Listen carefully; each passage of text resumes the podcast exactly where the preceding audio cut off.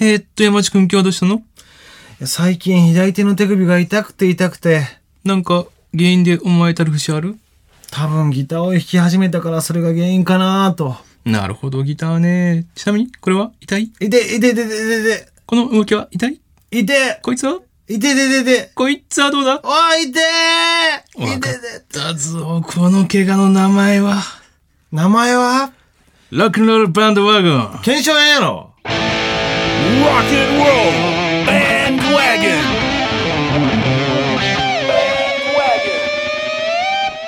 Podcast featuring Fuji Public. フジファブリックボーカルギターの山内総一郎です。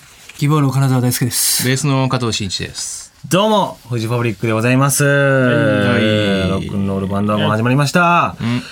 また芝居しましたね、冒頭。そうですね。はい。検証炎とかさ、楽器やってる人って結構なるやんか。なるね。うん。昔腱鞘炎だった俺。え？検証って治るの？治るよ。そうなの？うん、治った治った。どこが検証炎？えー、右手の、ここなんていうの？名前。筋？筋。まあ全体的に筋筋なんだけど。いやいや、剣でしょ、剣。まあ、剣、あとこっちの表の表側と。力入ってたんかな？うん、まあ力入ってたし硬かったんだよね。今体がねうん。加藤さんあります？いや、なんだろうね。やっぱずっと楽器持ってると、ちょっとやっぱ、あの、体が痛くなるとかはあるけどね。腰痛いとか。腰痛いとかね。うん。俺も腱鞘炎っていうか、たまにこう、手ピキってなる時あるけど、うん。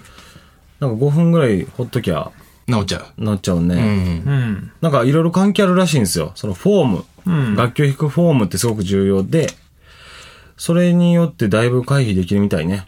ああ、そうね腱。鞘炎とか。あのー、本当野球のピッチャーとかと一緒で、うんうん。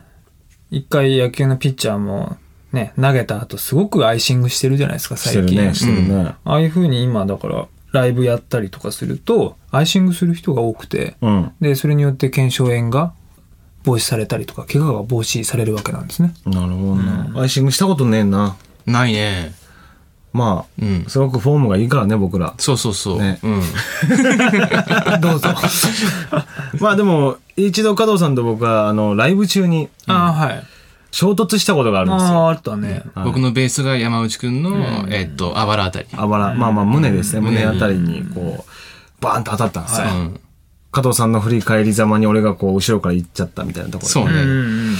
まあそれで僕はその、病院へ行ったら、あのー、肋骨にちょっとひび、ひびというかね、亀裂が入ってて、うんなんか痛いなと思ったと。ライブ中は興奮してるから、ん。痛みはないんですよ。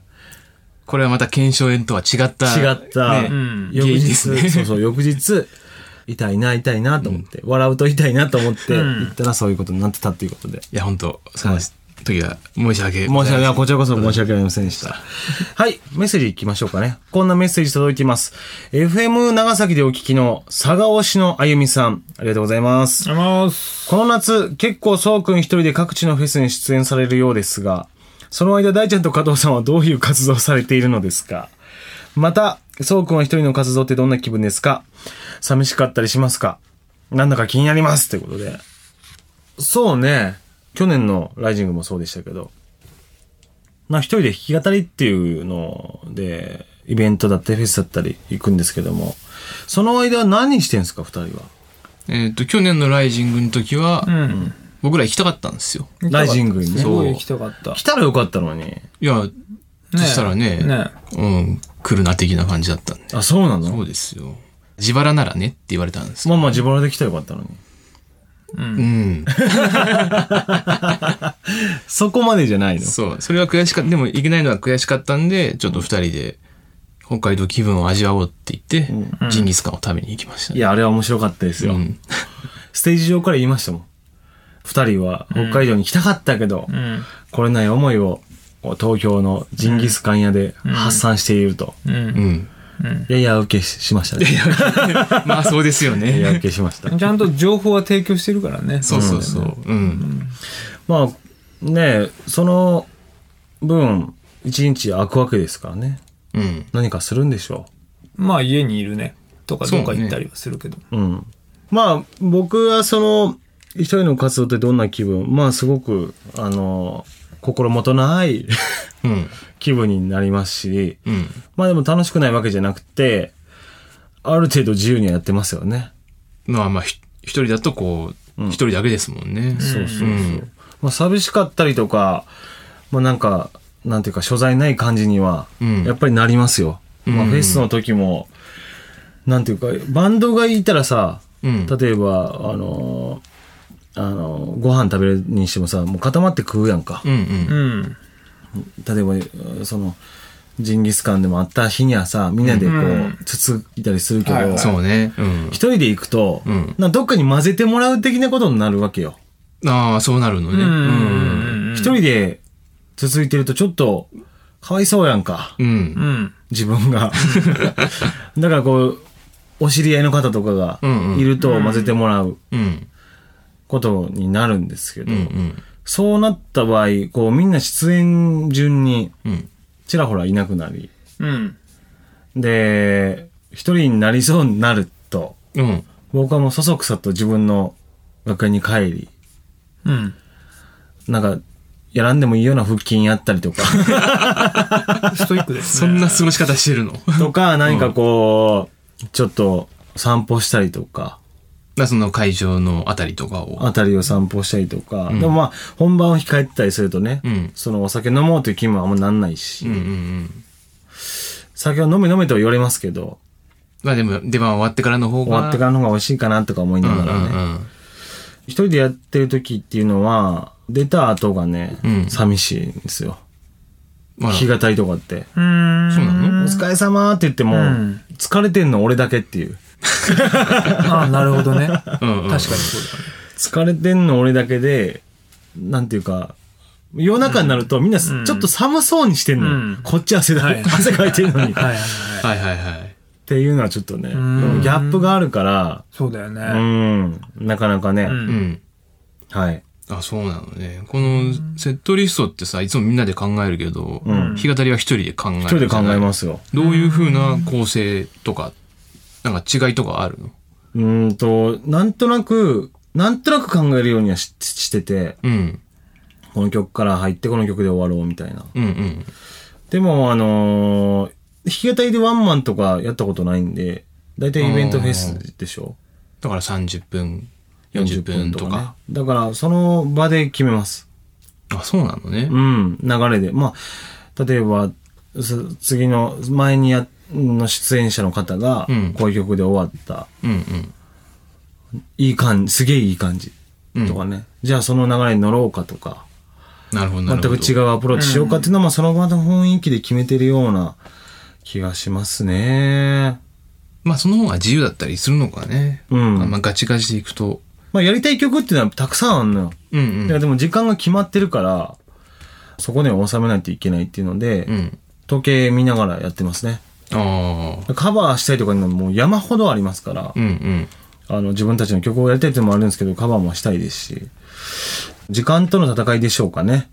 なるほどね。てか俺がイベントに出演してる時って、二人はその、何人出演してるとか把握してんの、してるよ。もう笑ってるやんかもしてるよ。してるね。してるよ。完璧に完全に把握。う。その、じゃあこういうライブすんのかなとか思ったりすんの？うん、するする。だって、ライジングの時ね。うん。そうそうそう。ね、きっと今、えー、ジンギスカンを食べてるんだろうな。僕らも同じ気持ちでジンギスカンを食べようねっつって食べてたもんね。そうそうそう。ちゃんとね、あの、ライブ始まる前に僕前らジンギスカン屋に入ってうん、ちゃんと話してましたから、話してそういう話。ライブって俺夜中2時とかやったからね。で1時とか夜夜いやいやいや夜いやい夜や、なんか送ったら帰ってきたもんね。そうそうそううんそあれ多分出番前やね。う。うん。あ今からやります的な感じだったのかな。そうそうそううん。まあ、まあ俺だけじゃなくて、その、大ちゃんとか加藤さんとか一人の出演、一人で出演するイベントであったり、まあ、例えば、大ちゃんとかだったらね、サイン会トークショーみたいなのやってるしあるやるやるあったね。加藤さんも、あの、なんかあったっけ？僕はないですね。うん。加藤さん、なん一人ラジオとかなかったっけ？だその、石川テレビで一人喋るのがあるけど、そうそうそう、それそれそれそれうんそれ。でもこう、そういうライブ的なイベントはないかもね。あ、じゃあ、もう先にだってベースの方とか多分いますからね、そういう時って。あの、あの、基本的なね。そうそうそうそいやべえ、俺今手元のペン折っちゃった、これ。うん。うん、いるか。そうそうそうそうそう。まあでもなんか加藤さんの、この、うん。あの、出演依頼もどしどし受け付けてますんで、こちらも。こちらまで。こちらまで。大ちゃんどんな感じですか？だから一人で出演するときは。自由演技ですよ。ライブです。なんかね、俺、俺はう、ん。うん。ごめんね、いきなりこう、振っといていきなりが口挟むけどまあ、、いつも通りだからいいよ、何？大ちゃんは一人の方が伸び伸びしてる、鼻伸ばしてるイメージがあるね。うん。羽伸ばしてるっていうよりは、あれですね。3人でやってる時っていうのは、多少バランスを考えるんですよ。うん。それはみんな誰だって考えるよな。で、一人でやってる時バランス考えなくていいんですよ。それは何？金沢大輔というものがうん。飛び立ってるっていうイメージでいいの？なんでその飛び立つ？飛び立ったっていう。そうそうそう。あの、羽が広がっている感じっていう。羽じゃない、まあいいや、羽としよう。じゃあ。うん。わかりやすいよわかりやすいよだとしたらもうすごいっすよ。クジャクみたいですよ、もあ綺麗う。ね。だいぶ広がってますよ。オスクジャクね。うん、だいぶ。え、じゃあバンドでは羽どんな感じなんですかね？ちょっと出てるぐらいですか？いや、でもたまにコピーって、羽ばたきもする羽。ばたく、だいぶ羽ばたくよ。うん。速度がちょっと違う。一人の時は、どんなに、かなり肩甲骨からガツッと羽ばたくでしょそうっすね。それなんでバンドでやんないのね？うん。寂しいな。ねじゃあ俺さ、違うのよ。俺ずっと喋ってんのよ。うん。ああ、そういうことか。止まんないのよ。だから、つまり。うんうんうん。で、えー、基本僕の喋りは音楽の話を一切しないので、う。うん全くプロモーションにもなりませんから。うん。そんなんも別にいいよ。そうすると、ホームページがあんねんもん。うんうん。だからね。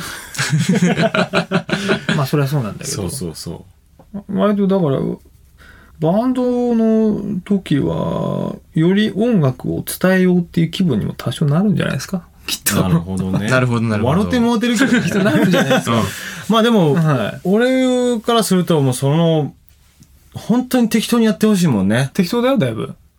適当って言ったらあれ、あれかもしれない。そそのの、本当に、あまりこう、うん。抑えないで、どこで？あ、ここで？どこでも、あ、そうん。う。うん。どこでも、あの、ライブでも、うん。普段でも、まあバランスは、まあ、適度に考えつつ、抑えず、開放的な大ちゃんを、割と、いや、あれだよ、きっと、あアジャストするんですよ。うん、その場に。適材適所的な。適材適所行くんですよ。うん、だからなるほど、鏡みたいなもんです。二人がう、んそういう感じだと僕もそういう感じ。うんで、例えば、すごく、わーっていう感じだったら僕もわーってなると思いますし。だからそれは3人ともそう思ってんのよ。なりますからね？なるよ。だから、あいつ行ったなーみたいな。そうなのかな？うん。よまあその辺はじゃあ一回弾けていただくということでよろしいですか？ろしいですか？うん、まあ、いいけど。ありがとうございます。さっきのイベントの話、まあフェスもそうですけど、まあぶっつけ本番っていうのも多々あるじゃないですか。うんその一人じゃなくても、まあ一人でもね。うん。あれっていうのは、慣れましたよね、最近。うん。最初フェスとかで出した頃ってさ、うん。リハないのっていうのはちょっと怖かったようなことを覚えてて。ああ、バンドとかでもね。そうそうそうそう。今もリハなくて当然みたいなとこあるもんね。うん。うん。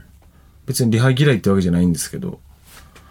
まああったらちょっと安心するかなっていううん。とこもあったりね。うん。うん。あるよねう。ん。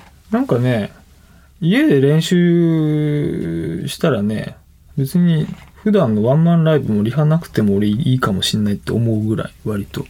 まあそういう時もあるよね。うんうん。でもそれにはちょっとまだは早いんじゃないかな。まあ、早いん、まあ。まだそれを言うにはま早いんじゃないかなと。あ まあね。あと、まあ5年ぐらい経てば、五年うん。一回やってみようかっつってね。そうそう。うん。まあまだこの体制になってからそこまで時間が経ってるわけじゃないですからね。まあね。とは言いつつももうデビューして10年以上経ってるんですそうですね。んなんか一人でこういうイベントに出演したりとかってある？だからそのバンドじゃなくて一人で、例えば個人活動やんか。うん。ソロ活動。なんか面白い、なんか、大喜利大会みたいなやつあったらちょっと一回、ああ、出てみたい言ってますよ。あの、ヒントの昴生君とか出てあ、るよやってん。の？え、何？そういうのあんの？共感百景とかっていうのはあるんですよ。へえ。大ちゃんなんかあの、洋服系、洋服系じゃない？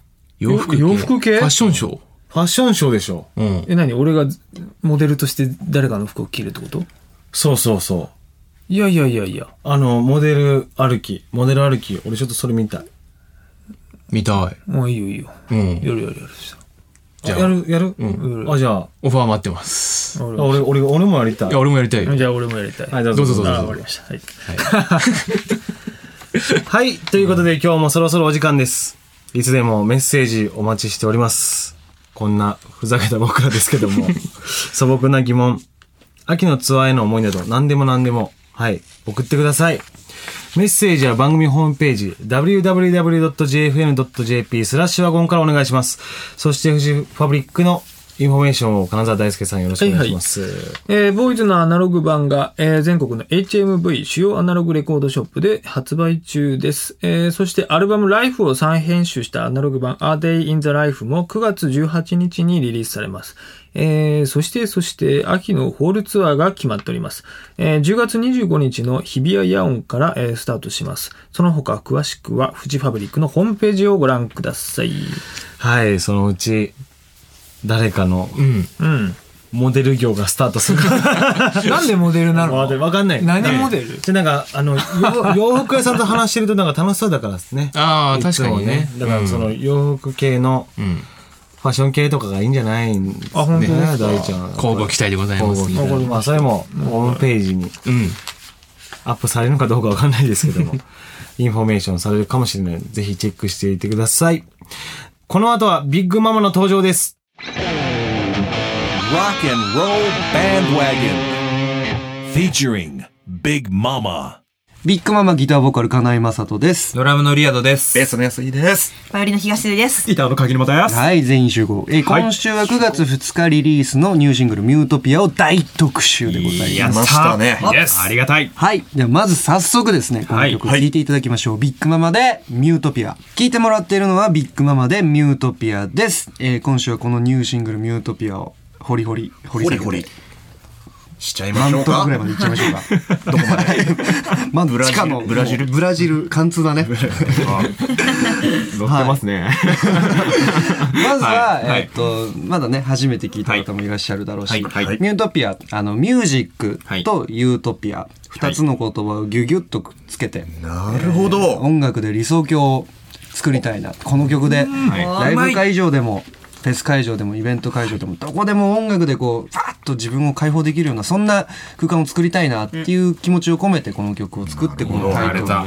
しました。いや、いいと思ったでしょ、であと、まあ、補足する状況としては、はい。あの、情報としては、はい。9月2日に、はい。えータワーレコードからシングルが出るんですけど、はい。あの、7バージョンがあります。なんだ？7バージョン。言いますと？それはなぜかというと、この全国ツアー回っていて、このミュートピアっていう曲を演奏する機会が増えてきた時に、はい。あの、それぞれに違う良さがあるなと思って、その場所、その土地で、あの、理想郷違うんだなっていうのをうん。はい。自分の中で感じていて、で、リリースまで時間があったんで、はい。あの、それぞれの場所ごとに歌詞を書いてみました。なるほど。つまりはこのミュートピアのバージョンと違う歌詞のバージョンがそれぞれの、えー土地のシングルに収められています。うん、はい。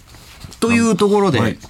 えー皆さん、じゃあ僕から聞いてみようかなと。うん。何をですか？まあ、じゃあまず真央ちゃん。は、はい。ミュートピアをん色に例えると。いいんですか？どうぞ。虹色ですね。虹色。レインボー。レインボー。 Seven colors 7バージョンあるしね。持ったぜ派手ですもんね。派手ですよ。この曲そう、なんか本当に聞いてて、なんかいろんな、なんつうの、こう表情ね。表情、いろんなすごいレインボーカラレインボー。ー。表現力が足らない。あの、いろんなさ、伝わるとコロコロコロコロ変わる感じ。じゃあ安井さん、ミュートピアをはい。お酒に例えると。お酒？お前好きやろ！好きやろ？お酒。ウイスキーですね。で、それはどういうことですか？ウイスキーの何ですか？ウイスキーの何ですか？深みが。深みが、みが。好きなだけやろ。深いですかね熟。成熟成されている。されている美味しい。美味しい香りがいい。香りがいい。なるほど。いろんな要素がね、こう、詰まってるんですよ。なるほど。深いと。コメント焦ー。なるほど。じゃあ、リアド君。えー、ミュートピアを何でいくんだろう。はい。サッカー選手に例えると。なるほど。ラモス、ラモス、ラモス、ラモス。誰だろうね。えーっと、やっぱり、ぽいでも。やっぱり、クリスティアーノ・ロナウドですよね。バッキバキのストライカーじゃないですか。うん。えーいいっすやっね。ぱり、なんだろう、あの、やっぱ、セレブ感があるんだよね。なるほど。逆に。